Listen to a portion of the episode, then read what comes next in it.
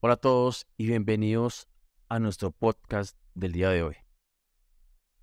Como siempre, acompañándolos en esos temas tan importantes a la hora de manejar nuestras finanzas y nuestras inversiones. Mi nombre es Giovanni Escobar Quintero y los estaré acompañando hoy en el tema tan importante que tengo el día de hoy, lo cual lo voy a llamar inversor activo e inversor pasivo. Espero me acompañen hasta el final del día de hoy.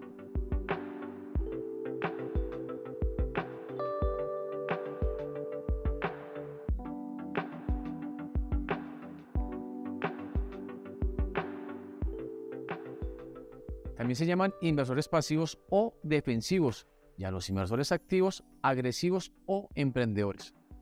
Los inversores pasivos son los que se centran en evitar pérdidas o errores graves. Ellos no quieren dedicar mucho tiempo a seleccionar activos y procuran equivocarse lo menos posible.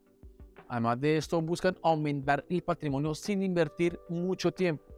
La inversión pasiva aplica condiciones significativamente más bajas, ya que en esencia no requiere mucha gestión. Esta se centra en comprar y mantener índices a largo plazo y aparte de esto son menos costosos. Fondos pasivos suelen comportarse mejor a largo plazo eh, en ciclos completos del mercado. Por esta razón son excelentes para principiantes o inversores que tienen un conocimiento deficiente del mercado y su psicología.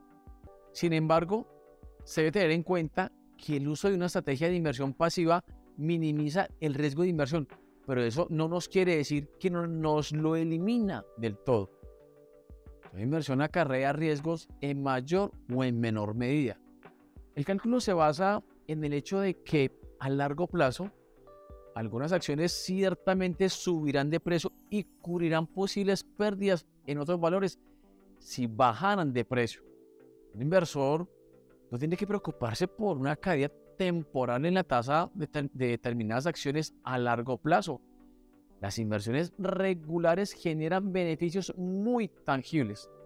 Antes de decidir si se debe o no invertir todo de forma pasiva, se debe analizar los beneficios que ofrece el tipo de inversión donde se piensa incursionar.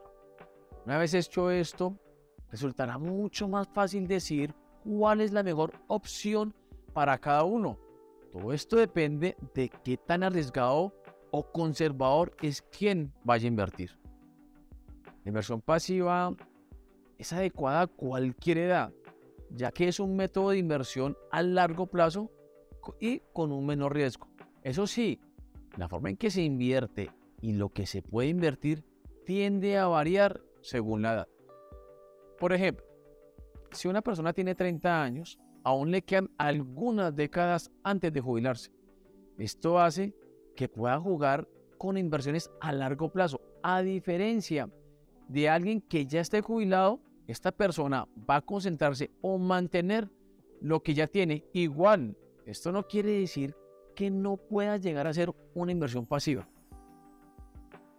Un ejemplo de ello es la estrategia de asignación de activos.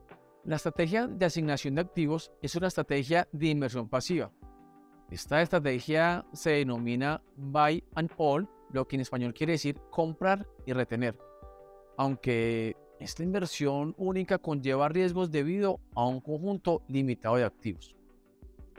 Esta consiste en comprar una acción con el fin de mantenerla a largo plazo y recibir beneficios en forma de crecimiento de su valor o de recepción de dividendos. A esto la vamos a llamar inversión pasiva. Por el contrario, el inversor activo se caracteriza por adoptar un enfoque pragmático de participación en el mercado bursátil y buscar superar el rendimiento medio del mercado de valores. Además de esto, aprovecha al máximo las fluctuaciones de precio a un corto plazo. La toma de, decisiones en la inversión activa implica una investigación, un análisis y una experiencia mucho más profunda para saber cuándo activar o desactivar una opción, un bono o cualquier activo en particular. Para un inversor activo, el principal riesgo radica en la posibilidad de perder el capital invertido y la volatilidad se percibe como una oportunidad para comprar o vender un activo a un precio rentable en un momento de ineficiencia del mercado. Un inversor activo puede perder dinero si se juzga mal el negocio, error en la determinación del valor real de la empresa, sus resultados financieros actuales y las perspectivas futuras puede llevar al hecho de que el inversor compre el activo a un precio irreal, lo que genera bastantes pérdidas. Aunque la inversión activa puede llegar a ser más rentable en un momento dado, no es la más recomendable en un largo plazo. Recordemos que el riesgo asociado a la inversión activa siempre es más elevado debido a que también es mayor el porcentaje del rendimiento esperado.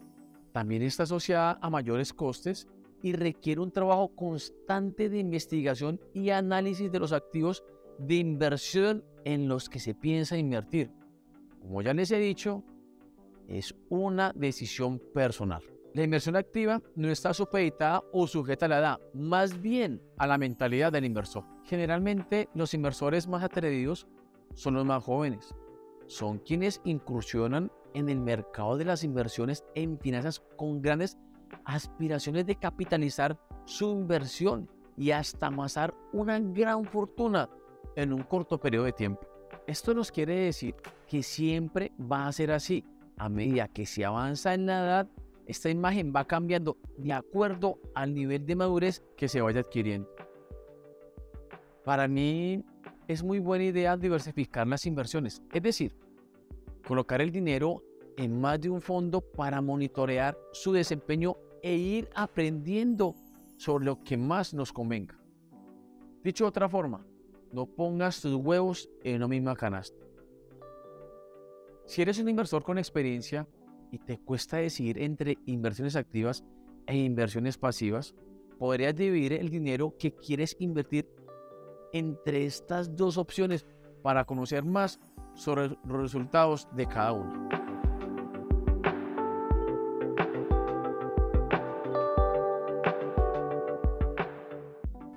Bueno, con este tema le damos final al podcast de hoy. Espero haya sido de su total interés y les ayude a tomar una buena decisión a la hora de invertir. Soy Giovanni Escobar Quintero, CEO de Laza Capital. Los espero en un próximo podcast.